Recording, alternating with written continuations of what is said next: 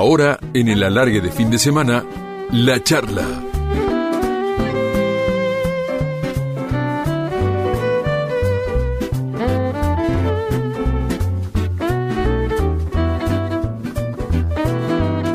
Y en Radio La Red vamos a hablar con Juan Sasturain, el director de la Biblioteca Nacional. A ver, su vocación de chico fue escribir y él hizo de la literatura un puente para llegar a la gente. Como escritor, primero en diarios y revistas, y posteriormente a través de los libros, y también como divulgador, con programas memorables en la televisión como Ver para leer los domingos a la medianoche en Telefe, eran charlas antológicas con otros escritores, continuará en Canal Encuentro, que contaba la historia de la historieta en la Argentina, o disparos en la biblioteca, en la televisión pública, donde Juan hacía de detective literario y ponía particular énfasis en escritores argentinos que repararon en el género policial. Lo cierto es que Juan Sasturain, además, crea con lo que escribe, historieta, novela policial, poemas, cuentos y textos de fútbol, un vínculo muy fuerte con mucha gente a partir del arte popular que se refleja en su obra, en su bibliografía. Por otra parte, en una radio de perfil futbolero como esta, no puedo omitir su pasión por el fútbol, que tengo entendido lo jugaba muy bien y por boca. Hoy nos va a contar Juan Sasturain también lo que está haciendo al frente de la Biblioteca Nacional Mariano Moreno. Juan, bienvenido, qué gusto saludarte. Igualmente, Leo, muchas gracias por la comunicación, viejo. ¿eh? ¿Cómo funciona la Biblioteca Nacional en cuarentena? No, no funciona, está saludablemente lamentable y saludablemente cerrada, como debe ser. este, funciona a través de la comunicación virtual, a través de todo nuestro toda nuestra forma de comunicación por, por, por la red, por, por, por, los espacios virtuales que tenemos, el canal de YouTube, etcétera, etcétera. Los servicios a, a, a nuestros este, a nuestros lectores y a nuestros este, participantes de nuestras actividades están todos mediatizados. ¿no? Nosotros tenemos un espacio muy lindo en, en, y muy muy activo en, las redes, ¿no? es un sitio muy muy visitado de la biblioteca. Entonces hemos puesto todo nuestro esfuerzo hasta tanto tengamos la posibilidad de volver a tener el contacto más íntimo, más directo y con los libros de por medio a través de a través del área de comunicación. Y eso, este, bueno, nos lleva muchísimo esfuerzo. Le ha recaído mucho esfuerzo, como te imaginarás, a la gente de esa área, ¿no es cierto? Mientras otra gente, obviamente, somos 800 en la biblioteca, 800 y pico, es un ministerio eso. Claro, claro. Así que este, a recaído, estaba un poco, de, ¿cómo te podríamos decir? Descompensado el, el, el, el esfuerzo. Bueno, ahora está tocando a algunos de los muchachos este, uno de los sectores de biblioteca trabajar más, mientras otros están trabajando también, pero bueno, más en cuestiones de preparativo, cosas por el estilo, ¿no? A propósito de lo que decías, sí. estamos charlando en Radio La Red con Juan Sasturain. Sí. El próximo lunes se va a festejar el centésimo vigésimo primer aniversario del nacimiento de Jorge Luis Borges. Por supuesto que de manera virtual y en redes sociales. Y está bueno decirlo, contarlo. Van a participar lectores de Borges destacados, diferentes personalidades de la cultura, y en una época en la cual yo siempre digo, eh, en esta época de cuarentena, que es fundamental abrazarse al arte, aferrarse, en este caso, a la literatura, que es una de las formas del arte, claramente. Sí, además ayuda en, en, en estas circunstancias, este, el, el haber adquirido en algún momento, estar dispuesto a a participar del gesto de la lectura es saludable, es bueno, ¿eh? porque es como es como tantas otras cosas, también es el resultado de la práctica y del ejercicio, ¿no es cierto? Es bueno acostumbrarse a leer, ¿no? Tener esa eh, tener el reflejo de leer y la literatura es un espacio de, de, de enriquecimiento personal, ¿no? Vos sabés que cuando estudiaba periodismo, sí. lo tuve como profe a Julio Ricardo, un tipo que cultiva el señorío de la dignidad. El señor Julio Ricardo López Pájaro. Exactamente, exactamente. ¿Eh? Hijo del viejo López Pájaro, que era un, un periodista de, de radio y de deportivo de radio hace muchísimos, muchísimos años. Así que Claro. lo tuviste a Julio Ricardo de profe. Claro, y un día, muy chico yo, con esa Sí. avidez que tenemos de pibes para llegar a determinados lugares, le pregunté, Julio, ¿cómo se hace para estar en un estudio de televisión, de radio, en una redacción? Y Julio me miró y me dijo, la mejor manera de llegar, ¿sabes cuál es, Leo? Leyendo. Pero no simplemente cosas que tengan que ver puntualmente con el fútbol, Claro. sino eh, biografías, historia, novelas, cuentos, y le hice caso. Y de a poquito me fui transformando en un ávido lector. Y le estoy agradecido eternamente a Julio por aquel consejo que tanto me sirvió y me sirve además, a propósito de lo que decías. Es un mundo, es un mundo saludablemente infinito el de, el de la lectura, Leo. Viste, además Leo, además, lacaniano, un lacaniano ahí. ¿eh? Este, es un mundo infinito. A veces eso, eso, aquellos que, que todavía no, no, no, no se permiten el, el gusto o el intento de, leer con asiduidad, los perturba un poco porque parece que es demasiado grande, así que ¿por dónde empiezo si yo no he leído, no? Eh, pero este la sensación tiene que ser al contrario tiene que ser muy saludable Claro. mirá qué suerte que, Claro. que, que, que no he leído nada si tengo tanto para leer es como con la música no claro. por ahí nos gusta cierto tipo de música o tenemos cierta experiencia Mm. de disfrute con cierta música que nos ha resultado este accesible o que le- la hemos compartido por nuestra edad o por nuestra extracción, etcétera, etcétera, y hay otros universos de musicales que desconocemos y por lo tanto no nos acercamos. Bueno, hay infinidad de cosas que nos estamos perdiendo, digamos. ¿no? Nos estamos perdiendo de disfrutar, ¿eh? No, no nos estamos perdiendo en el sentido de, de que, uh, cuántas cosas que no tengo. No, no, no. Que hay muchas cosas para disfrutar. Y en el caso de, de, de la literatura, es decir, todo aquello que tiene que ver con, con la creatividad a través, de, a través de la escritura, es un universo infinito, infinito y muy compartible. Hay que pensar que todo lo que la humanidad ha hecho, Leo, todo lo que la humanidad ha generado como cultura, está en los libros. Mm. En otros lados también está. Desde hace muchas décadas está también en otros soportes, en otros lugares. Pero básicamente está todo, todo en los libros. Todo lo que la gente pensó, todo lo que la humanidad imaginó, soñó, este, odió, escribió, pensó. ¿eh? Está todo en los libros, ahí está. ¿Eh? Ese es un, un, un hermoso pensamiento vertiginoso, ¿no? De, de hecho, ahora en un ratito vamos a, a volver a la literatura y, y vamos a hacer hincapié en la historieta eh, también y, y a lo que estás a- haciendo en la Biblioteca Nacional. Algo nos adelantaste. Pero tengo entendido, me han contado, he averiguado Sí. que jugabas muy bien al fútbol.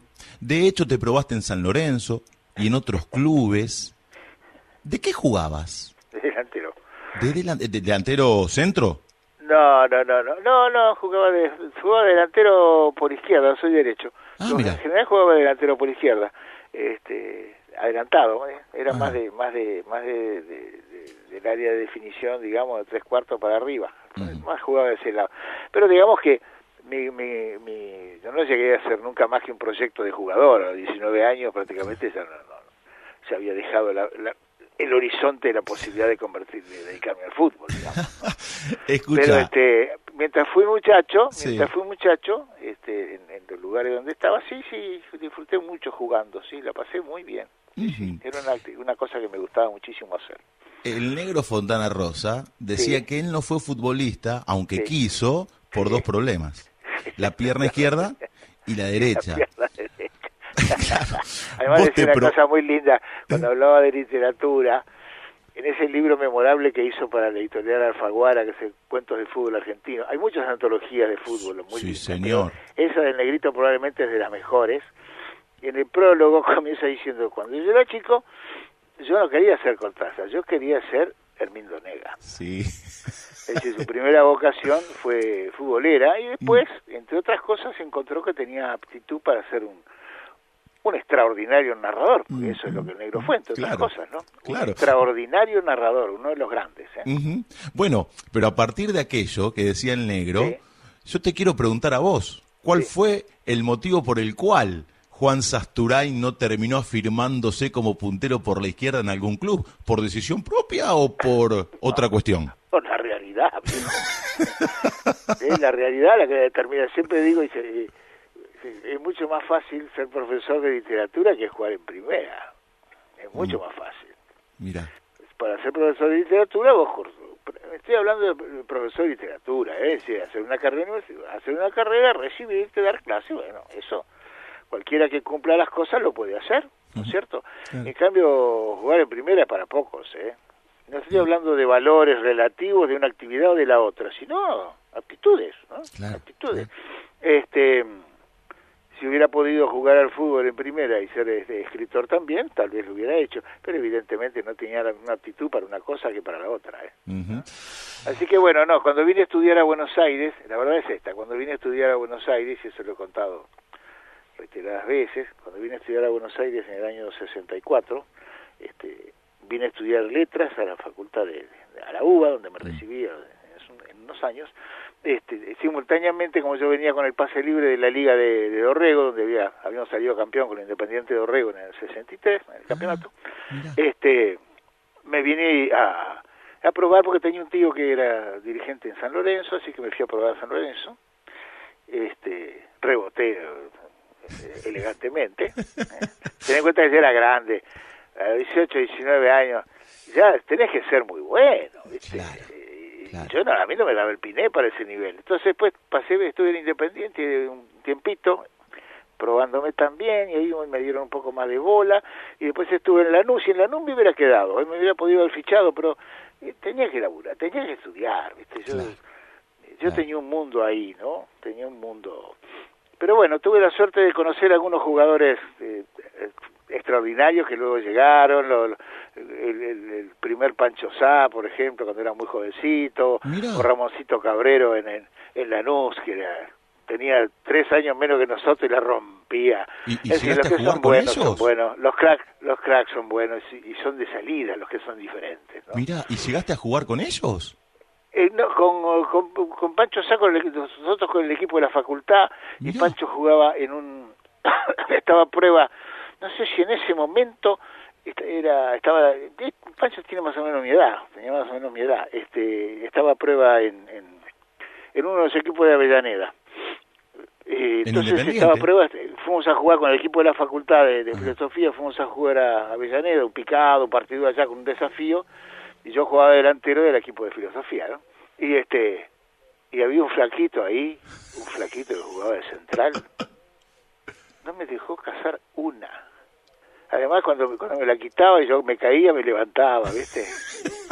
Pero Una maravilla, claro. Después fue después fue Pancho, ¿no? claro, Francisco Pedro Manuel Saque. Después fue campeón de la Copa Libertadores con Independiente sí, señor, y autor de un gol de volea de, de 35 metros en la Copa, no me acuerdo, creo que contra algún colombiano.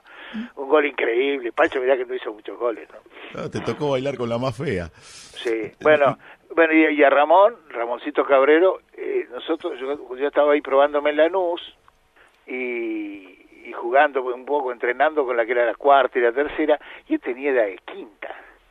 Pero cuando venía el galle, decían el galleguito, ¿no? Ramonín le decían. ¡Qué jugador, viejo! ¡Qué jugador! Fue un muy buen, un crack, eh, un crack. Cabrero fue un crack. El que habla es Juan Sasturain, director de la Biblioteca Nacional, un tipo que hace mucho por la cultura en la República Argentina, con su obra, con lo que está realizando ahora. Eh, Juan, nos vamos a retrotraer imaginariamente a González Chávez, a esos primeros años en los cuales uno va tomando determinaciones y cuando uno es chico toma determinaciones, tal vez sin darse cuenta en ese momento, que esas decisiones lo van llevando para un determinado lugar. Escucha, escucha Juan lo que viene en la charla.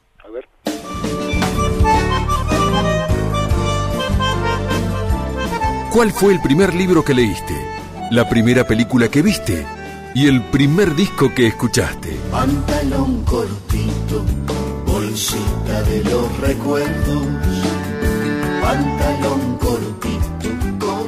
En la charla de la largue de fin de semana, nos gusta mirar hacia atrás. Con cinco medias hicimos la pelota y aquella siesta perdimos por un gol. Una perrita que andaba abandonada pasó a ser la mascota del cuadro que ganó. Pantalón cortito, bolsita de los recuerdos.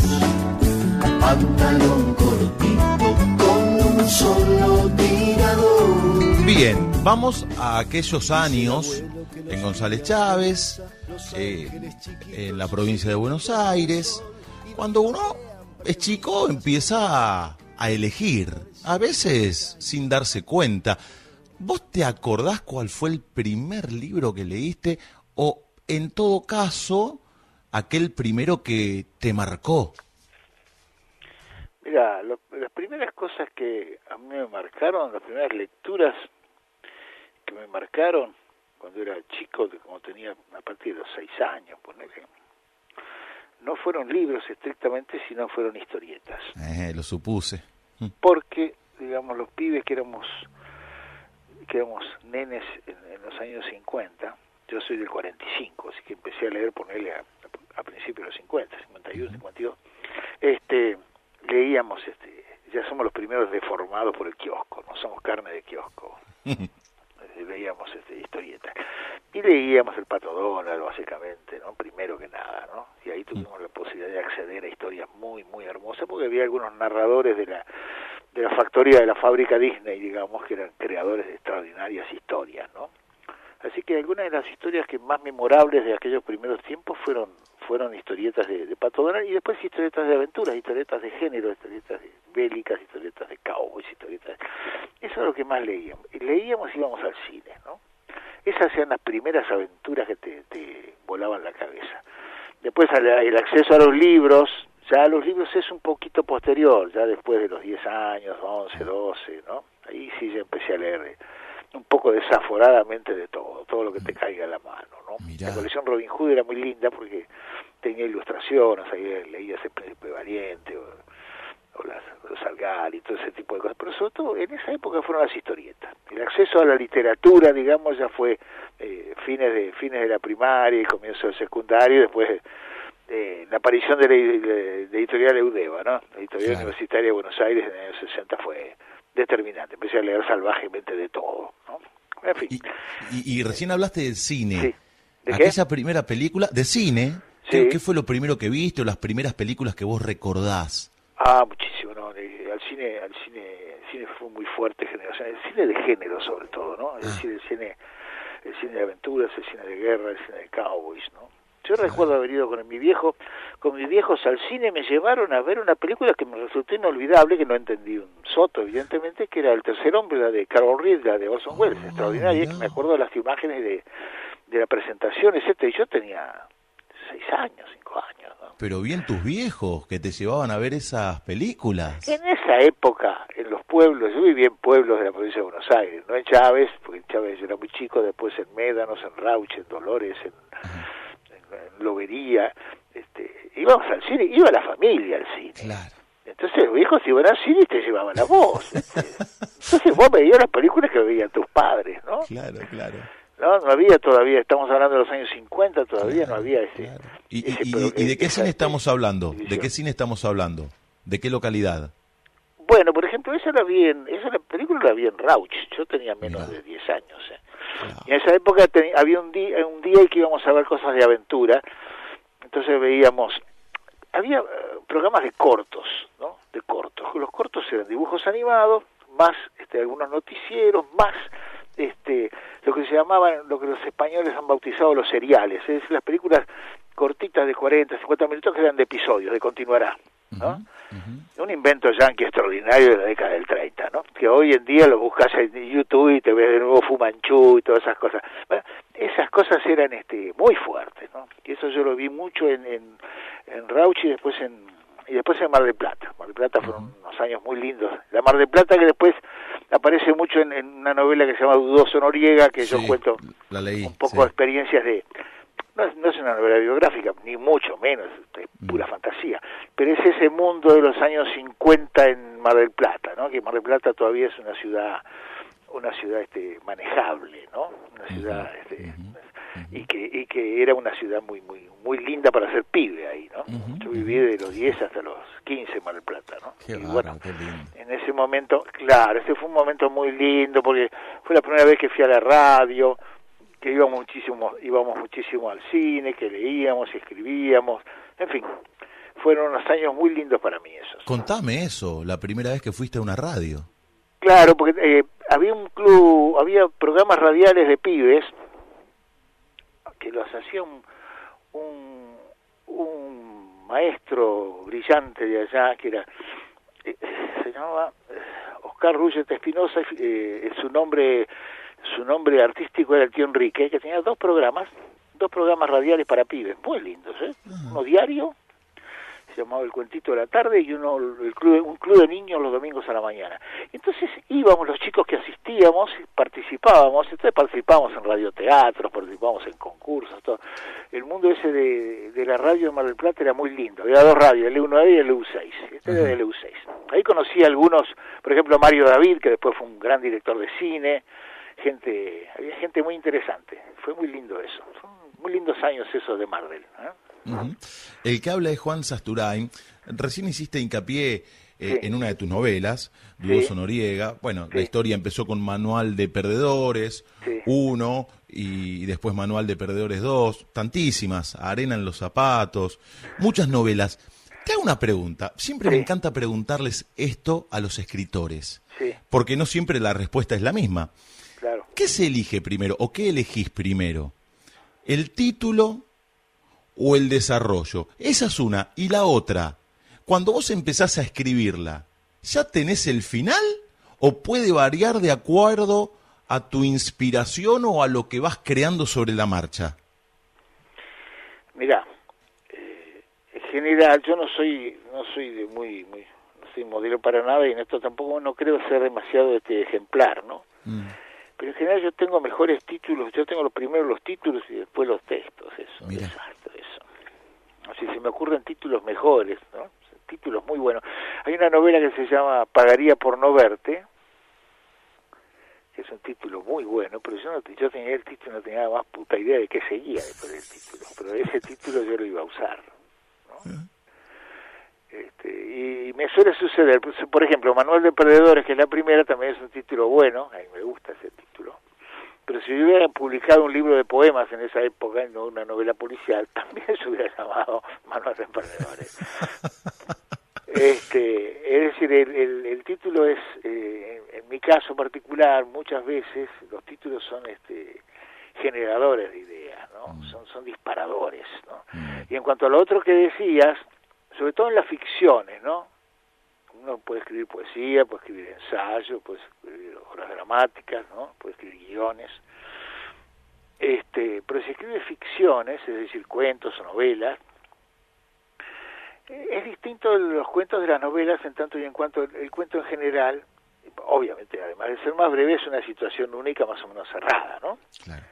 En cambio, la novela es, es- es más o menos, si el cuento son una carrera de 100 metros, una novela suele ser una maratón, ¿no? Entonces, el, mismo tiempo de, de- realización práctica, es de, escritura, es distinto. Vos una novela te la, la podés llevar con, con vos durante dos o tres años de escritura, y pero te podés llevar puesta durante 15 años, ¿no?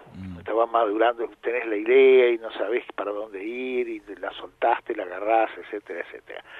A mí en general me sucede que tengo, yo soy un escritor más de situaciones y de personajes más que de tramas.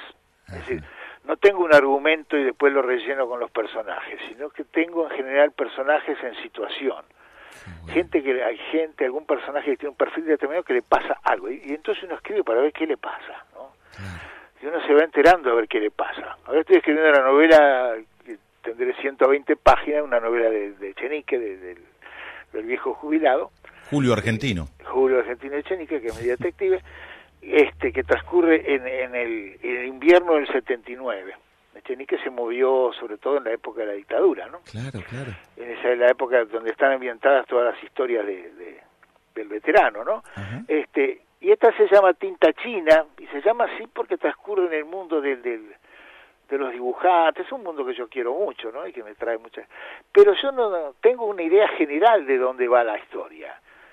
Pero este, y sé, y sé más o menos lo que va a pasar, pero te digo que es. Todos los días veo a ver qué pasa. ¿eh? Qué bueno, qué lindo que nos cuentes ese proceso ¿Y por qué es de, creación, ese proceso en la escritura. ¿Y por qué Es maravilloso. Es mejor que vos no sepas. Eh, es mejor que vos no, cuando el, cuando el autor sabe demasiado, no solo lo que pasa, sino, entre comillas, lo que quiere decir o lo que quiere demostrar, cuando escribe para ejemplificar una tesis o para demostrar alguna... es- esa- esas costuras, esas intenciones se, se, se, se manifiestan, aparecen. ¿Viste cuando ves una peli y decís, uh, ya sé a dónde va esto, no? Puede ser buena peli, pero dice, no, claro, esto va con esto y esto va allá, ya sé, flaco, ya sé cuáles son los buenos, cuáles son los malos, por qué y cómo va a terminar, ¿no? Y bueno, en literatura eso también sucede, ¿no es cierto? También sucede. Bueno, es mejor, es mejor cuando no tenemos este, todas esas, esas, este, esas predeterminaciones. El, el lector entra con vos, ¿no? Entra con vos y va descubriendo con vos las cosas, ¿no? Ajá. lindo eso, está muy bien. Eh, Nos quedó pendiente Sí. la música, la primera que llegó a tus oídos. ¿Te acordás? ¿Y a instancias de quién? Me imagino que de tus viejos, pero no, no sé.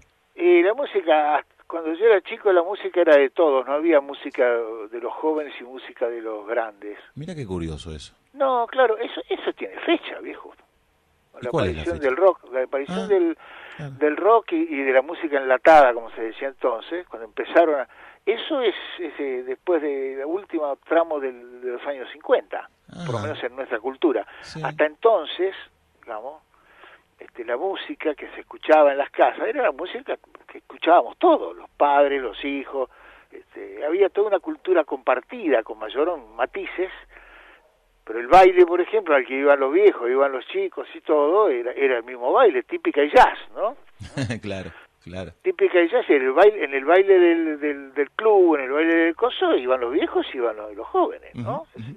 Era una única, había distintas ofertas musicales, la música tropical, el bolero, la música nuestra, la música ya sea la típica o la folclórica, digamos, pero este era eh, con la aparición del eh, sobre todo del, del rock este porque el, el jazz ya estaba no O pero la aparición del rock y, de la música y de la cultura juvenil la aparición de los vaqueros del, del- toda esa cultura de identificación de la juventud con, con ciertas cosas y la separación generacional es un es un proceso este que se, se, se manifiesta en nuestra cultura después de la segunda mitad de los 50, bueno, y ya a partir de los 60 ya son áreas directamente diferentes, ¿no es cierto? ¿no? Exacto. Así que en- al principio vos escuchabas la misma música que escuchaban todos, ¿no? Eh, era- y la música estaba en la radio. La música En la estaba radio. básicamente en la radio. En la radio. ¿no? Muy importante, ¿no? De chico en González Chávez, la radio. Y está bueno que hablemos de ella a pocos días de que se cumplan 100 años de la primera transmisión en nuestro país, aquella Sí, de los locos de la azotea. Qué fuerte eso. La radio en la Argentina Oh. ha sido... En todo el Río de la Plata, ¿no? Porque durante muchísimas, durante décadas, las radios, este, por lo menos en el interior de la provincia de Buenos Aires, donde yo vivía, llegaban mejor las radios de, del Uruguay, el Espectador, Carve, etcétera, etcétera, llegaban con más potencia a la costa, llegaban que, que las de Buenos Aires. Es decir, Montevideo, suponete vos, si vos vivís en el centro de la provincia de Buenos Aires, Montevideo y Buenos Aires no están, y la ciudad de Buenos Aires, la ciudad de Montevideo, si vivís en Mar del Plata o en Bahía Blanca, no están una, más lejos una de otra, están más o menos, y la- las radios uruguayas eran poderosísimas. Los uruguayos fueron muy importantes en, en- en el desarrollo de, de, de las transmisiones, y las transmisiones deportivas ni hablar, son Claro. pioneros, ¿no? Oh. Han sido unos monstruos ellos, Oh. ¿no? Bueno, el más grande relator de habla hispana, que lo tenemos acá por suerte, es uruguayo. ¿Qué te parece? Y Que ahí se inspiró- toda una tradición. Yo he escuchado... me que se inspiró en otro uruguayo, en Los Carlos Solé. ¿Eh? Solé, Dios. Mi viejo, mi viejo contaba una cosa, que vos sabrás si es cierta o no, pero mi ver. papá contaba una cosa que eh, después de Maracanazo, Sí. los uruguayos pasaban el partido entero todas las noches. Es extraordinario. ¿Por la radio? Claro, Ah, no la sabía esa. pasaban el partido. Bueno, preguntémosle a Víctor Hugo, cualquiera de los que saben, ¿no? Es- Uno es habla por. buena. Pero mi papá, mi papá, si papá es del año 10, ¿no? Este, yo en esa época, en la época del 50, yo tenía 5 años, empezaba a ser hincha de boca y a escuchar por radio, ¿no? A Fioravanti o a, o a este o a Arostegui, o a, ni siquiera a Veiga, porque Veiga Bernardino, el, el, Llegó después. hincha de boca vino un poquitito después. Claro. Este, pero mi papá escuchaba radio de los años 20, se hizo hincha de boca por radio, por la campaña de, por la campaña de del año 25 y, y- y la popularidad que le daban Ah, los medios. Claro, la gira por Europa. La gira por Europa. Exacto. Es decir, uno, uno era hincha, si vivías en el interior, eras hincha de los... Tenías tu cuadrito en el pueblo donde vivías, eras hincha de tu, de tu equipo, de tu- del pueblo donde vivías, ¿no? Claro. Pero eras hincha de un equipo de Buenos Aires, obviamente, y lo veías, no, no lo veías nunca, lo escuchabas por radio y lo leías en, en el diario y, y- y o en el gráfico. con el goles, ¿no? Claro, claro, claro, claro, claro. Claro, lo leías en diferido. Y eso fue hasta los años 50, ¿eh? En mi caso, la tele, yo accedí a la tele recién en los años 60 cuando vine a Buenos Aires. Entonces todo, por eso cuando decimos que el fútbol es relato, básicamente es un relato, Claro. ¿cierto?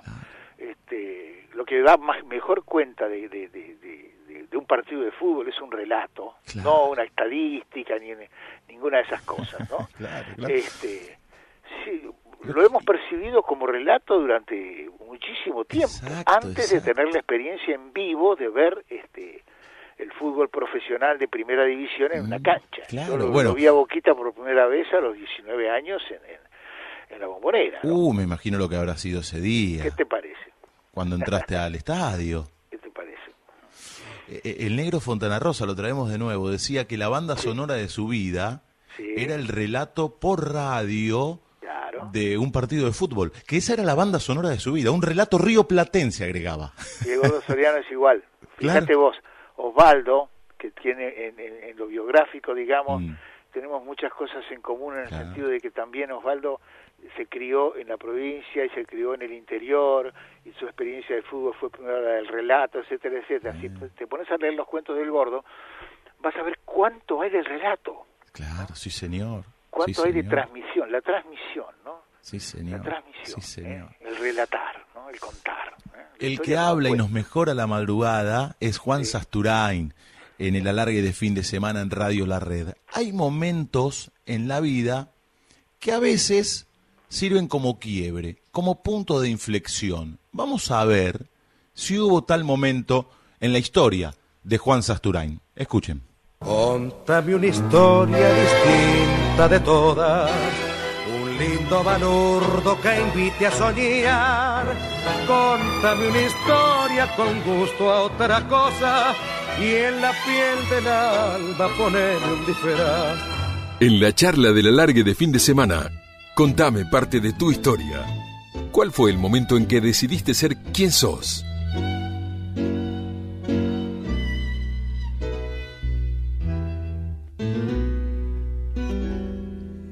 Y de paso sirve como pretexto cada fin de semana para escucharlo al negro Juárez, que nunca viene mal, siempre es tan lindo escucharlo.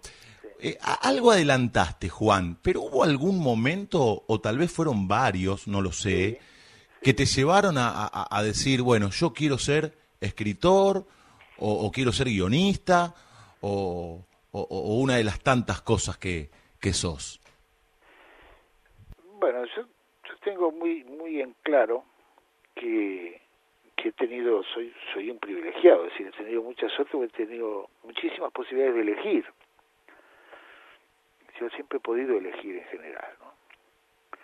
Porque, digamos, nací en una familia que me, cuidó, estuve en una familia muy, muy, me sentí muy, muy querido y muy protegido siempre, ¿no? Me dieron la posibilidad de estudiar, tuve posibilidad de estudiar, fui, eh, viví en la Argentina en una época en que pude ir a la universidad eh, gratuita, libre y gratuita.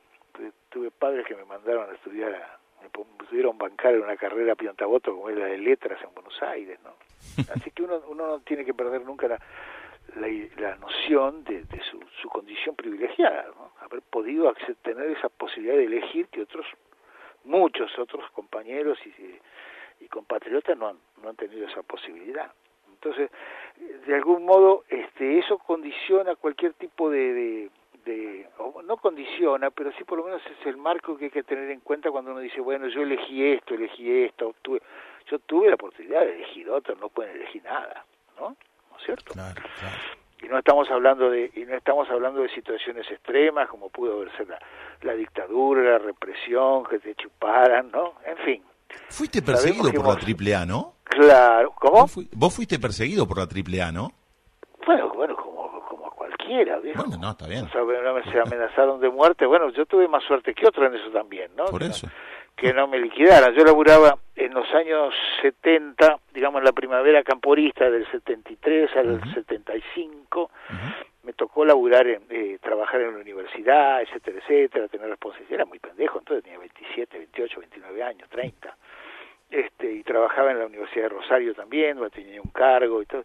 Nos amenazaron de muerte como a todo el mundo. Algunos lo liquidaron, otros zafamos, ¿no? Y algunos eran militantes pesados y otros éramos este, simpatizantes o teníamos nuestras ideas pero para esa mala para esa para esa runfla este era todo lo mismo no que fue el anticipo lo más inmediato a la llegada de de la dictadura no es cierto así que bueno eso eso eso también no hay, hay hay mucha gente que no pudo elegir no mucha gente que no pudo, no tuvo la oportunidad de sobrevivir. Yo pertenezco también generacionalmente a los sobrevivientes. Recuerdo cuando hicimos Fierro, pusimos el título era Historieta para sobrevivientes, porque esa era la sensación, ¿no? Haber sobrevivido, tener conciencia de lo que veníamos de un de un de, de una cosa espantosa, ¿no? Así que bueno, agradecido con, con esa posibilidad. Bueno, nada, es decir, eh, a lo largo de la vida uno tiene varias circunstancias así, coyunturas. Yo creo que la primera coyuntura muy fuerte es el 55, porque, mira, la política se cruza acá de nuevo, porque mi papá, que era, era bancario, era empleado de banco, este, en el 55 con la Libertadora lo rajaron. Lo rajaron por razones políticas, porque todos aquellos participantes de, de, de algún organismo del Estado, mi viejo era empleado del Banco Provincia, que habían este que eran partidarios del llamado entre comillas régimen de puesto, si no abjuraban, si no declaraban que eran democráticos y que los habían obligado, los echaban. Mi viejo los mató a la puta que lo parió, así que lo rajaron. Y eso nos cambió la vida a la familia, porque vivíamos y fuimos, ahí es cuando fuimos a vivir a Mar del Plata, ¿no? Entonces esa experiencia de a los 10 años encontrar que mi papá se había quedado sin laburo y empezó de nuevo ahí, este, eso nos cambió mucho la vida, ¿eh? Eso sí nos cambió mucho, mucho la vida, ¿no? Estuvo muy, fue muy fuerte eso, muy fuerte en su momento. Además es un cimbronazo, ¿no? Porque Claro. sos un pibe, pero vas entendiendo cómo son las cosas, ¿no? Claro, claro. Te voy a contar algo, una Sí. intimidad, lo que me pasó con algunos compañeros de Radio La Red cuando Sí. les dije que iba a tener una charla con vos. Sí, Entonces de repente, Nico Bosa, compañero de, de deportes que Sí. cubre la actualidad de los equipos de La Plata, me dijo, uy, las contratapas de página 2. Después lo comenté con otro compañero y me dijo, no te puedo creer la revista Fierro, cada vez que me lo nombran a Sasturain, se me viene a la cabeza la vuelta de la democracia. Después seguí contando con otros eh, amigos, productores, gente de la radio.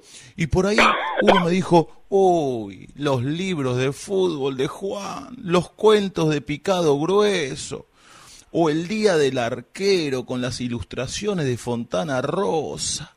Otro me dijo, Perramus, el detective que se movía en medio de ese clima tan espeso.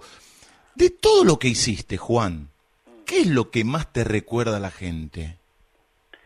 y bueno, mira, vos ahí hiciste una, una enumeración muy, muy generosa, muy generosa. Sí. Todo, ese, todo ese tipo de cosas. Eh, en los últimos años probablemente lo que hizo que, que, que yo tuviera más visibilidad, lo cual no significa nada más que eso, más visibilidad, es decir, que más gente te, te reconozca. Eso no, quiere, eso no quiere decir que te valore, ¿eh? que te reconozca, me parece bárbaro eso y fue fue lo de la tele. Yo llegué a la tele a los 60 años. Mira, Hacer, nunca había hecho tele, más allá de ir, qué sé yo, a algún invitado a algún lado. La tele fue lo que hizo que, este, eh, que bueno, que sobre todo por ver para leer, que fue un programa poderoso en, en, en Telefe Fe, ¿Sabes qué recuerdo? sí. De ver para leer una Sí. charla memorable que tuviste con Fowil. Oh, Ah, mira vos. Sí. Justo se cumplen 10 años ahora de, de la muerte de Fowell, sí. Qué linda charla, Juan. Ah, mirá qué bien. Sí, ¿Te acordás claro. bien de eso? Mirá qué lindo. Sí, sí. Mirá que yo no era amigo de Fowell, ¿eh? No, no es una persona, no Mirá. era un escritor ni, un- ni una persona con la cual yo hubiera tenido trato, ¿eh? Ni Ah, antes mirá. ni después. Porque pertenecíamos de algún modo a, a órbitas de, de circulación y de funcionamiento este, distintas. Claro. Pero fue muy lindo para mí también charlar con él. ¿no? Sí, fue hermoso. Mirá de lo que me acordé. Mirá. Cuando dijiste ver para leer, se me vino Claro. aquella charla a la cabeza. Bueno, ahí tenés un ejemplo de algo que yo no buscaba Mm. y que me cayó. Mm. Es decir, yo nunca nunca tuve ninguna pretensión ni, ni vocación de, de, de, de laburar en, en, en la tele, ni hacer conducción televisiva, ni hablar de libros por la tele, ni nada por el estilo. Eso fue un invento de, de, de Claudio Villarruel, Mira, que estuvo en un cumpleaños de, de mi hija y, y, y me dijo, che, Juan, vos podrías, ¿eh? Le digo, bueno, dale. Pero eso no, no, no- esas cosas que son este absolutamente este casuales. casuales, ¿eh? Claro. absolutamente casuales, ¿no? Y esas cosas me han pasado bastante, te diré, ¿eh? Esas cosas me han pasado bastante. ¿No? Es cuestión de, de, de estar un poco dispuesto también, ¿no? Claro, claro. Abierto. Estar un poco sí. dispuesto. Sí, estar sí, un poco dispuesto. Y lo de la revista lo mismo, lo de Fierro. Fierro fue un fenómeno muy lindo porque se dio en un momento muy, como, como, como bien te comentaban, en un momento eh, que fue el, el- el- el auge del regreso de la democracia. Fierro salió en el año 84, ¿no?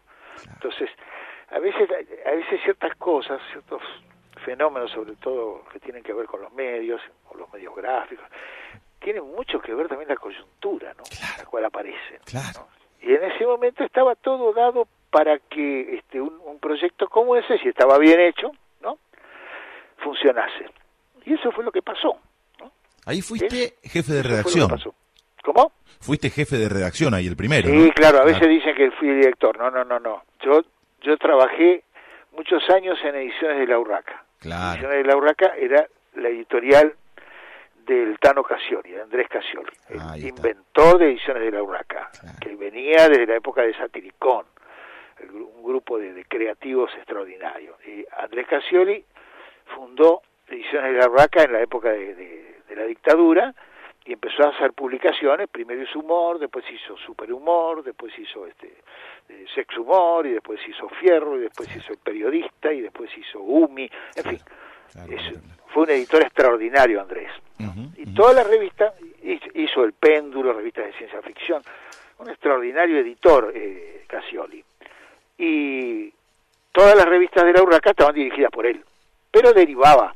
Y en el caso de Fierro, eh, yo fui jefe de redacción de la, la primera época, los primeros, qué sé yo, cuatro años, tres años y pico. Este, junto con Juan Manuel Lima, que era el, jefe de arte. Y nos daba mucha autonomía, así que la revista la hacíamos como nosotros se nos cantaba, lo cual provocaba también flores de pelotes internos. Por, por algo me rajaron, así que. Pero Andrés era Andrés era un editor eh, extraordinario, ¿eh? Un editor extraordinario, uno de los grandes editores que hemos tenido. Hacía la revista que le gustaba leer a él, ¿viste? Claro. Está bueno eso a veces, ¿no? Hacer lo que uno quiere de la manera en la cual le gusta hacerlo. Exactamente. Transmitía una convicción muy profunda. ¿no? Mm. El Tano hacía lo que quería, hacía las revistas que él quería. Está muy bien. Y tenía muchísimo olfato y era muy talentoso y muy trabajador. ¿no? ujú. Tenía un carácter podrido. Bueno, eso es otra cosa que no tiene nada que ver. No el, que tiene habla nada es, que ver. el que habla es Juan Sasturain en el alargue de fin de semana de Radio La Red. Ya pasó por esta charla Boca, eh, pusimos énfasis en la historieta, hicimos hincapié en la radio, hablamos de los viejos de Juan, pasiones. De eso se trata esto que viene en la charla del alargue de fin de semana. Pasiones. El tipo puede cambiar de todo, de cara, de casa, de familia, de novia, de religión, de Dios. Pero hay una cosa que no puede cambiar, Benjamín. No puede cambiar de pasión. Contanos cuál es la tuya en la charla. Es elocuente que eso es un tipo apasionado, se refleja en tu obra, basta con escucharte hablar o con repasar un poco tu historia. Pero si tuvieras que elegir una pasión, ¿con cuál te quedarías? Supongo que con, con la lectura, ¿no? Ajá. Sí, sí. Supongo que con la lectura. Ahora, si no, mira, si me ha sido muy evidente acá durante la, la cuarentena que estamos este, transitando, ¿no? ¿Mm? Leo como un desaforado, ¿no? ¿Qué lees en cuarentena? Leo mucho, mucha, literatura, básicamente, asignaturas pendientes. Estaba leyendo mucha novela europea del principio del siglo y ahora estaba leyendo mucho siglo XIX. Y ahora estaba leyendo puntualmente una novela de Piglia, releyendo una novela de Piglia para una, una nota que tengo que hacer sobre policial. Nada, leo, leo mucho. Además, e- esa sensación tan linda de todo lo que te queda por leer, ¿no? Claro, qué Yo, bueno. por, por ejemplo, yo tenía muy mal leído a, a Balzac, a Stendhal, por ejemplo, son los grandes padres de la novela realista francesa, así que estuve leyendo bastante, volví a leer Rojo y Negro, Uf. en fin, son son este cosas muy muy muy poderosas, muy lindas, ¿no? Muy lindas, muy lindas. Además, eh, en en la literatura, como pasa con con otras cosas, la relectura es tan importante como la lectura porque eh, depende de qué momento de tu vida te agarre, ¿viste? No es lo mismo leer este, por primera vez a Borges a los 18 años que leerlo a los 40 y lo mismo porque los, los buenos textos, los grandes textos, este, no, no hablemos de clásicos, pero bueno, te vuelven a te vuelven a interrogar cada vez, ¿no? Están Mm. siempre listos para para las nuevas preguntas que vos le puedas hacer. Entonces Ujú. son son este, se iluminan continuamente se iluminan nuevamente los textos, ¿no? Claro, claro. Cuando Bueno, volvés a ellos, eh, ¿no? vos sos un hombre que ha incursionado y lo sigue haciendo en el género policial y dicen los que saben que Jorge Luis Borges eh, con La muerte y la brújula escribió uno de los mejores cuentos policiales de la, litera de la literatura argentina. Sí, no te, no te quepa duda. Es un texto muy hermoso. Justamente ahora, como vos citaste al principio. Qué que- historia esa, ¿no? E- El cazador Ah, casado, muy ¿no? hermoso. el cajón. Bueno, sí, pero no, no se dan pistas. No hay que dar pistas. Ah, ¿no? no, no, no, hay que perdón, dar pistas perdón. al lector. No, perdón, que perdón, vayan perdón. ahí. Que entren con patas y todo. Odio lo que me cuentan. No, no, Este, no. No, pero es un cuento. Ahora, te decía, precisamente ahora que se hace el, el, el- se cumple un aniversario la semana que viene Ujú. del nacimiento de, de don Jorge Luis, nuestro uno de nuestros grandes memorables directores de la Biblioteca Nacional, este justo en la Biblia, la gente de la Biblia, no digo yo, la gente de la Biblia, Bueno, vos sos el director, Juan. Sí, Vamos. bueno, está bien, pero en esto no, no tengo mucho que ver. Son los, por ejemplo, la gente del, del, del, del Centro de Estudios y Documentación de, de Jorge, de la obra de Borges, que, que funciona en el, en el hermoso edificio de la vieja biblioteca de la calle México. Es un edificio extraordinario que ahora, bueno, con la gestión de, de Tristán estamos tratando de recuperar, ¿no? De ponerlo de nuevo en valor y volver a... Bueno, la gente que trabaja ahí, los muchachos de, de Laura Rosato y el pibe Álvarez, han organizado la- la- un, un- un- un encuentro un, encuentro virtual en que los escritores hablamos de, de nuestra experiencia como lectores de Borges y el Centro de Historieta e Ilustración de la Biblioteca Nacional también organizó este los lectores dibujantes, es decir, todo un montón de ilustradores que tenían obra inspirada en Borges o que si la hicieron a propósito para esta muestra. Este, y es lo que está ahora en este momento en las redes, hay un artículo muy lindo en La Nación, saliendo este fíjate, bueno, Borges todo el tiempo te todo el tiempo te está interrogando, todo el tiempo te está Te interpela. Claro, por ejemplo, eh, yo tenía que hablar, todos hablábamos, yo, eh, o, o Martín Coan, o Guille Martínez, o, o María del Cobre, o hablan, hablan de algún cuento de Borges. Por ejemplo, yo coincidí con, yo hablé de, de un cuentito muy corto que se llama Argumentum Ornitologicum, es decir, el argumento de los pájaros. Es un textito muy cortito del Hacedor. Y, me- y mira, y por otro lado, Oscar Chichoni, que era el viejo tapista de, de, de, de Fierro, Mm. el que dio la cara, fierro, la pinta a la revista, eligió el mismo cuento para ilustrar, mirá. Así que bueno, Borges es el hermoso ejemplo de, de, la recurrencia este, infinita de la lectura. ¿no? Bueno, ya que lo trajimos a Borges, Jorge Luis decía que él se enorgullecía más de lo que leyó que de lo que escribió. ¿Vos te considerás mejor escritor que lector o, o viceversa? Mira, no soy, no soy, no soy muy eh, un escritor importante ni tampoco soy un lector demasiado, este, pero sí, pero sí apasionado, ¿no? Con mucho, con mucho gusto. Me estoy aprendiendo a abrir el, el lo más posible el paladar, ¿no? Ah. Eh, de tomar el gusto a, a un espectro muy amplio de, de cosas, ¿no? Uno cuando es más, más pendejo, uno es más sectario, ¿no? Como conoce menos también, entonces cree que eso, eso que conoce es todo lo que hay, ¿no? ¿Qué te pasa cuando valorás la literatura de determinados autores, pero te aleja su pensamiento, su ideología. ¿Cómo se hace con eso? A mí me pasa con varios. Últimamente me, me está pasando con, con Vargas Llosa, por ejemplo. Claro. Que me cautiva su manera de escribir. Ahora, cuando lo escucho hablar, más allá de la literatura, digo, Dios mío, hasta me lo replanteo. ¿Cómo puede ser que este tipo me subyugue de tal manera? ¿Estará mal? No, no. Yo siempre yo creo que son, son cosas, este, son registros diferentes. Son, mm. son registros diferentes. ¿Se puede separar? Yo creo que sí. Vos podés separar. Es, muy saludable, además. Este, hay muchos textos que no sabemos, este, no sabemos que con quién. Además hay otra cosa, ¿no? Mm.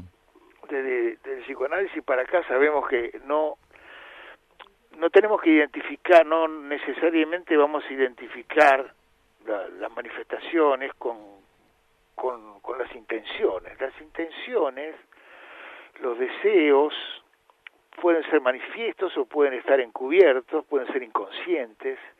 Es decir, que en, cada obra que uno disfruta o padece, en cada obra que uno genera, está lo que quiso decir y todo lo que no quiso decir también está, ¿no?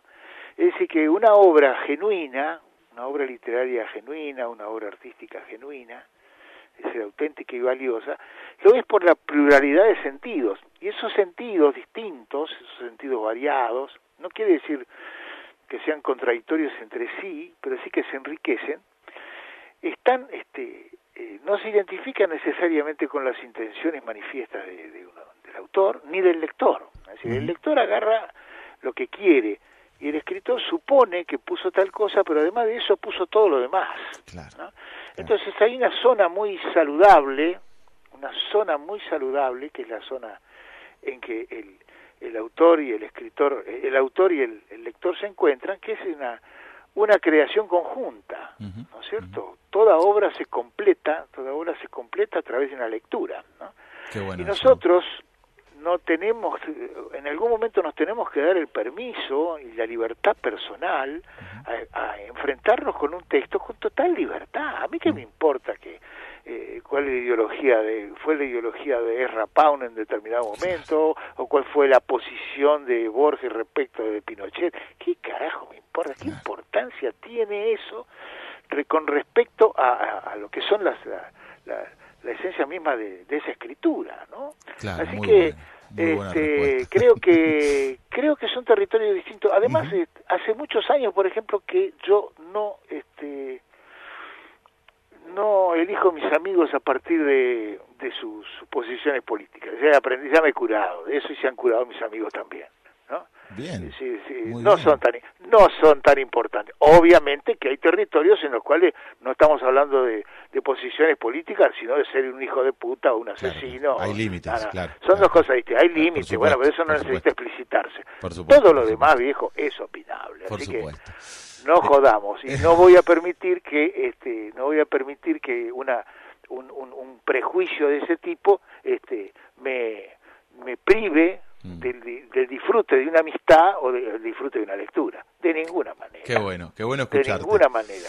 ¿eh? El, el, el, que habla es Juan Sasturain, el director de la Biblioteca Nacional Mariano Moreno, un tipo que, claramente, emociona con su obra, emociona con lo que ha hecho, con lo que ha escrito, esta noche profunda, en Radio La Red, vamos a ver con qué se emociona, si es que se emociona, aquel que emociona a los demás. ¿Con qué se emocionan quienes nos emocionan? En la charla, Marcas en el Alma.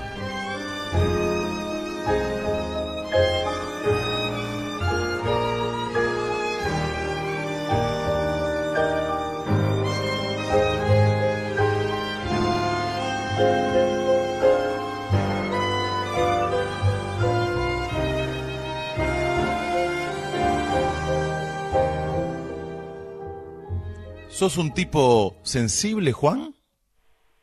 Sí, supongo que sí. Pero eso es difícil de decir, porque bueno, depende, qué sé yo. No sé, supongo que sí, supongo que sí, supongo que sí. ¿Y qué te sensibiliza habitualmente? ¿O qué te moviliza, qué te emociona? Sí, sí, sí, soy, soy bastante permeable, digamos. Soy bastante permeable. ¿No? No sé si no, no sé si puedo estar, eh, puedo llegar a ser sensiblero incluso, ¿no? Lo cual no, no garantiza absolutamente nada, ¿no? Pero bueno. Pero este sí creo que tengo bastante con el tiempo he ido adquiriendo o aceptando este las, las sensaciones, ¿no? aceptar sentir, ¿no? Claro, claro. Aceptar sentir, eso pero bueno, uno aprende, eso se aprende de a poquito. Hace un ratito hacías mención al ingenio a la hora de poner títulos. Yo creo que no hay, y, no quiero dejarlo pasar, no hay un mejor título para un libro de poemas que El Versero. Y además, como te estuve investigando estos días, estuve averiguando, tengo entendido, tengo entendido que nueve poemas escritos para recuperar a una mujer de El Versero te sirvieron para reconquistar a tu gran amor. Sí, señor. Y contame. Por favor. Bueno, para poder publicar esos esos poemas tuve que pedir permiso porque tenían destinatarios, poemas de poemas privados. Eso fue a fines de los 90, este, después de, la relación de unos años, idas y venidas. Este, en que de todo no me decidía, me patearon mal. me patearon mal. Entonces, bueno, me di cuenta de lo que me estaba perdiendo y bueno, tuve que laburar para recuperar. Y fueron nueve poemas y dieron resultado funcionaron. Yo en esa época laburaba en, laburaba en una, este, daba clase en fin, los fines de semana, algunos fines de semana en, en Montevideo, en el, en este, en una universidad privada allá de la comunidad judía, muy linda, muy, muy linda. Entonces viajaba para allá en el vapor, el vapor de la carrera, este si era por la carrera, ya no me acuerdo, bueno, no, ha sido después, bueno, no importa. Este, y bueno, viajaba, iba, venía, y cuando llegué a Montevideo le mandaba a, a, la Rusita, a, la, chica que quería recuperar, a mi mujer, este, le mandaba los poemas desde allá, se los mandaba por fax. Y simultáneamente yo en esa época hay que hacer méritos para recuperar, ¿no? ya creo que mandaba También, le mandaba también el ticket de me, me pesaba en una balanza que había abajo en el, hotel, en una farmacia del hotel, abajo, había una, balanza, entonces le ponía el ticket y bueno, y le mostraba cómo estaba bajando el peso, cómo estaba poniendo en, en, hay que hacer méritos, ¿no? estaba empeñando en recuperar esta imagen. Bueno, y funcionó, sí, sí. Qué bueno, qué linda historia, qué linda lo historia. Único que, lo único que pueden, de, valor que tienen esos poemas es que funcionaron. ¿eh? Pero bueno. no, no solamente, no, no solamente ese valor, no solamente ese valor. Son inspiradores y, y, recomiendo el versero porque además eh, son poemas que se publicaron en 2015, 2016, pero que fueron escritos eh, mucho tiempo antes, son, Claro, son, sí, 15, seis años antes. Porque yo publiqué poesía en forma muy muy dispersa y en mm. medio. Yo no publiqué muchos libros de poesía, prácticamente no escribí libros de poesía, sino que fui publicando poesía en forma diseminada en distintos medios, incluso en medios poco frecuentes, como que usar la contratapa de, de página para escribir poemas, ya sean poemas políticos, o, en fin. Entonces, los reuní recién este, en los últimos años. El versero precisamente son, reuní 40 años de poesía, desde el poemas del 76 hasta el 2016, son 100 poemas que junté ahí. Entonces, ahí aparecieron eh, como, reunidas como en un acordeón que se cierra, digamos, poemas de, separados por cuatro décadas, ¿no? Eh, estamos charlando con Juan Sasturain, estamos llegando al final de la charla. En un ratito, y te lo digo ahora, como para no sorprenderte y, que lo vayas pensando, como gran futbolero que sos, te voy a pedir que armes el mejor boca de todos los tiempos. En un ratito, anda pensando, en un ratito. Esta pregunta que te vamos a hacer ahora, vos sos un tipo que ha jugado al fútbol, tiene barrio, tenés libros y tenés eh, barrio. Y esta pregunta te la hacen a veces para chicanearte, para pelearte, para ningunearte. Nosotros, Juan, en el alargue de fin de semana, acá en Radio La Red, te la vamos a hacer desde otro lugar. Y seguramente servirá de disparador a la respuesta que se viene. Si la propuesta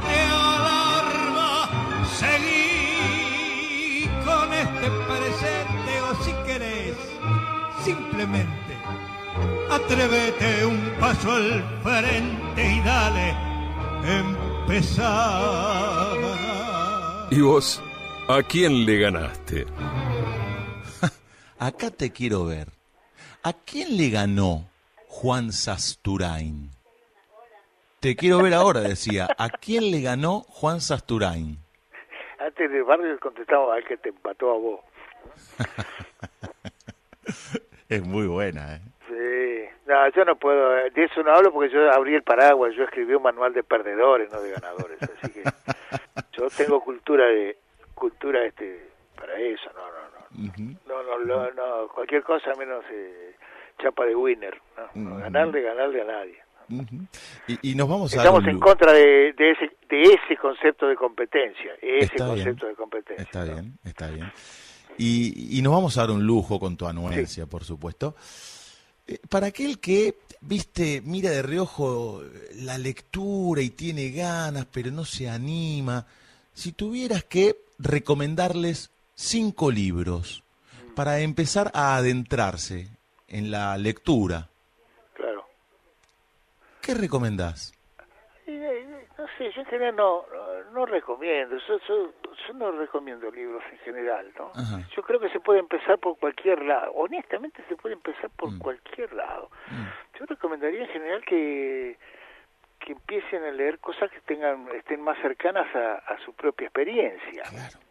¿No? ¿No te parece? Claro, sí. ¿Eh? Bueno, a, a, mis alumnos en la escuela de periodismo deportivo, les recomiendo cuando me vienen con esta inquietud, que lean, que empiecen con literatura futbolera. Recomiendo los libros de, Soriano, los tuyos, de Sacheri, del Negro, Fontana Rosa, por supuesto.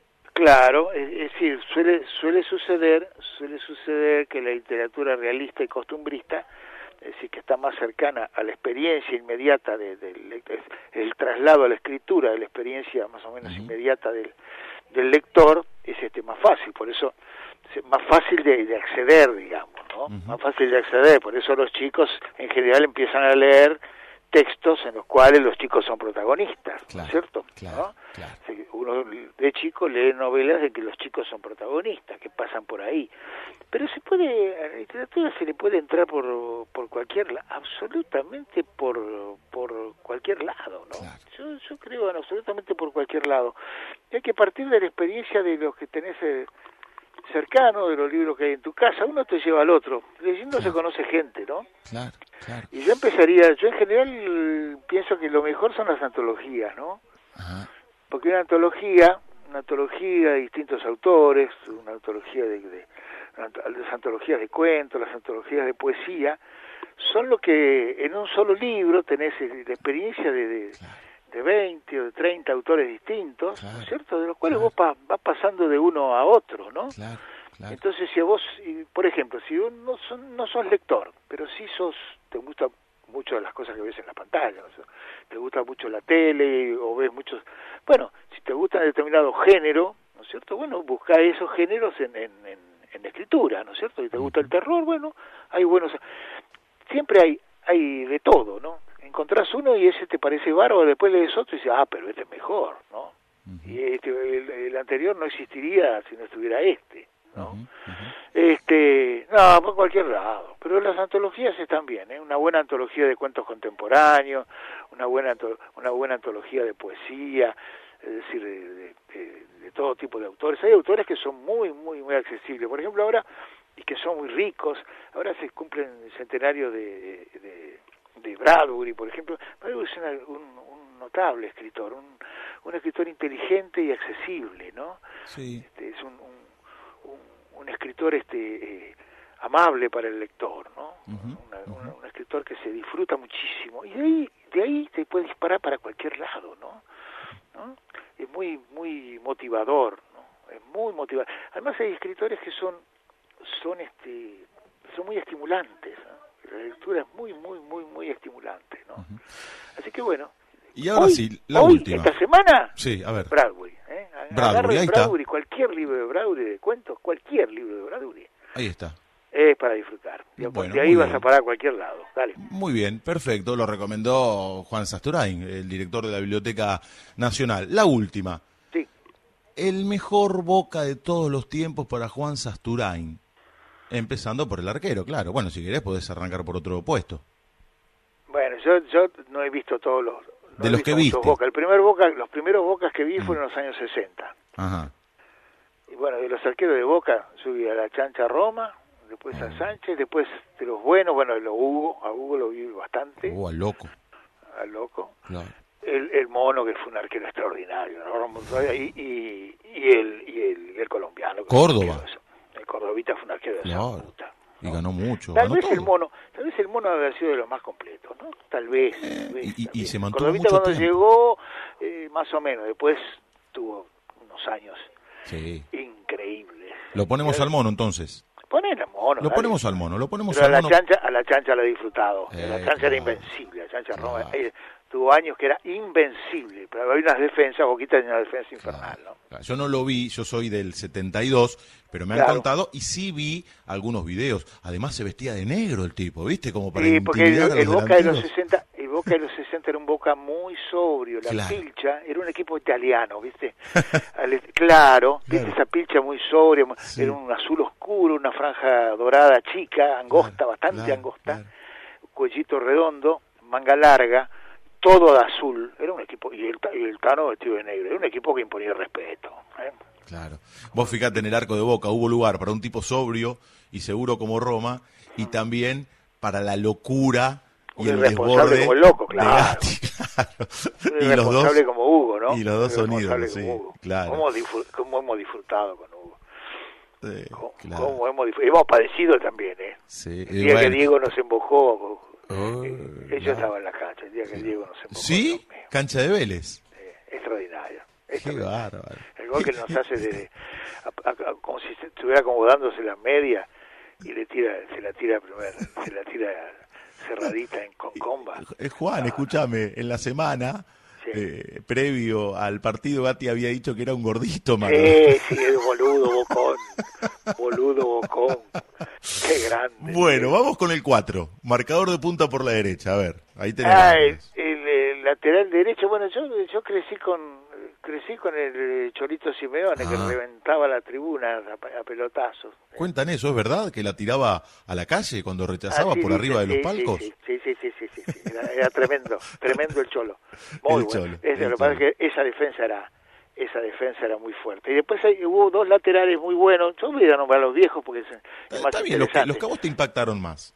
Eh, había hubo dos laterales muy muy muy distintos Mm. distintos de, de lo opuesto a lo que era el cholo que fueron el peruano Víctor Benítez un lateral muy bueno el inventor decíamos en joda, el inventor del espacio libre a espaldas del marcador. Es decir, el negro se tomaba el viaje, se iba, así le no hizo un gol extraordinario a River. Y a espaldas de él caían los pelotazos y nos abrochaban. Era gran, gran jugador eh, Víctor Benítez Morales.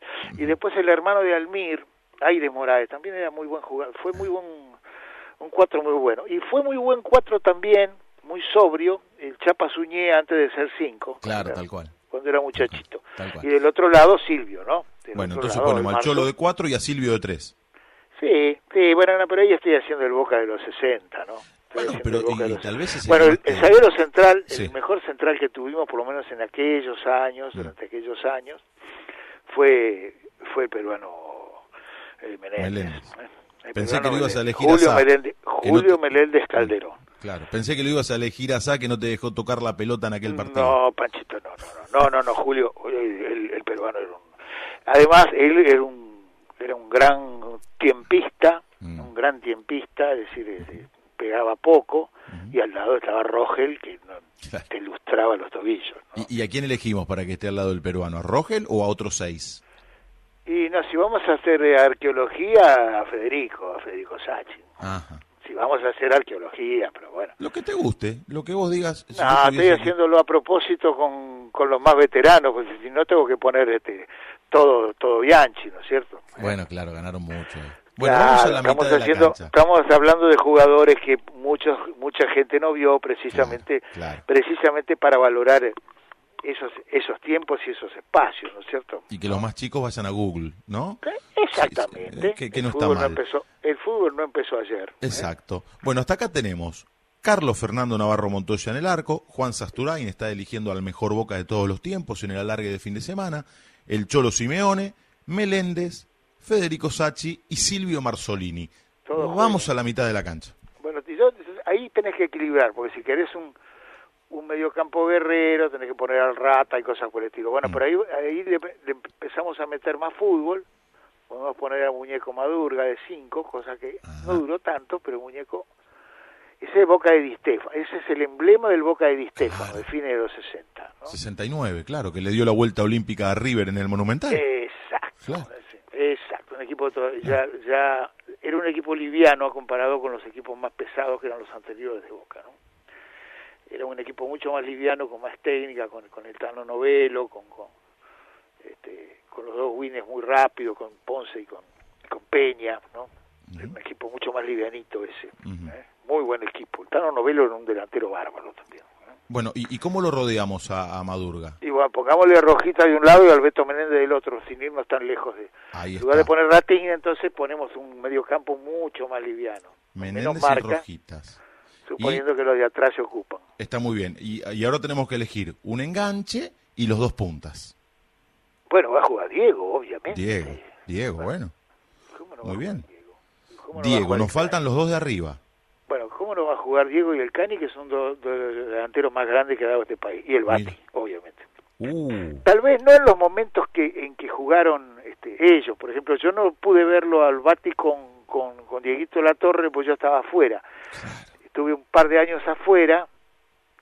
Sí, bueno, era la época de Barcelona de, de- cuando todavía jugaba este Pep y todavía jugaba Stoikov, toda esa gente, el, el Barça, el Barça de Cruyff, de Sí, Cruyff, señor, cuando yo estaba sí, en- en, señor. en Barcelona. Pero me perdí el, el, el boquita del maestro Tavares, así que no lo vi a, no lo vi a Bati con con, con, con Gambetta. Diego, con la torre. No. ¿Y el Claro, técnico? no. ¿El técnico? ¿El técnico para este equipo? ¿El, el, el mejor técnico que para vos tuvo Boca en su historia? Bueno, eh, digamos digamos que digamos que, que Carlitos se, se lo merece, ¿no? Que Carlos Carlitos Bianchi. Bianchi se lo merece. Además tiene que jugar Román en ese equipo. ¿eh? Ah, Román juega, ¿eh? ah acá Ponelo vamos. donde quieras. ¿eh? Bueno, vas a jugar con dos entonces. No, no, no, no, no, Román juega, no, no, Román juega. Yo, de lo que yo he visto con continuidad, este, Román es de lo mejor que visto. Escúchame, y si algo le faltaba, no te quiero meter en un lío, No, no. pero si algo le faltaba a Román era derribar el último bastión macrista que había quedado, que, que era Boca, ¿no? Sí, me encanta. ¿Eh? No, no, Román, Román es una cosa, Román ha sido una cosa muy seria y es un, una persona... ¿Lo ves bien, Che? ¿Lo ves bien como dirigente? No lo sé, qué sé yo, de eso no sé mucho, no, no me quiero meter en eso, pero bueno, estoy contento de que de que este de que el club este Mm. que, que Román esté en el club. Sí, sí, me parece muy bien, sí, sí, lo veo bien, sí. Juan, te agradecemos por esta charla, No, te favor. queremos, te admiramos profundamente. Recordamos, la Biblioteca Nacional festejará el próximo lunes el centésimo vigésimo primer aniversario del nacimiento de Jorge Luis Borges, en conjunto con el Centro de Historieta y Humor Gráfico Argentinos y el Centro de Estudios y Documentación Jorge Luis Borges. Esto será, repito, el próximo lunes 24 de agosto de manera virtual y en redes sociales con el numeral Lectores de Borges. Participarán distintas personalidades de la cultura y es un hecho para disfrutar. Eh, Juan, te va a agradecemos. colgado- Va a estar colgado en el sitio de la biblioteca, sí, es un material muy, muy lindo, la verdad Ahí está. muy, muy lindo. Te agradecemos, sos un Al tipo contrario. fundamental para la cultura nacional, por tu obra literaria, por la garra que le pones a la función pública y porque en definitiva nos mejorás la vida a los demás con tu arte. Bueno, gracias, viejo. Te mando un gran abrazo. Leo, ¿eh? Gracias, Leo. Un saludo para todos. Juan Sasturain, mejorándonos la madrugada, el director de la Biblioteca Nacional, pasó por el alargue de fin de semana de Radio La Red. One, two, three o'clock, four o'clock, rock. Five, six, seven o'clock, eight o'clock, rock. Nine, ten, eleven o'clock, twelve o'clock, rock. We're gonna rock around the clock tonight. Put your glad rags on.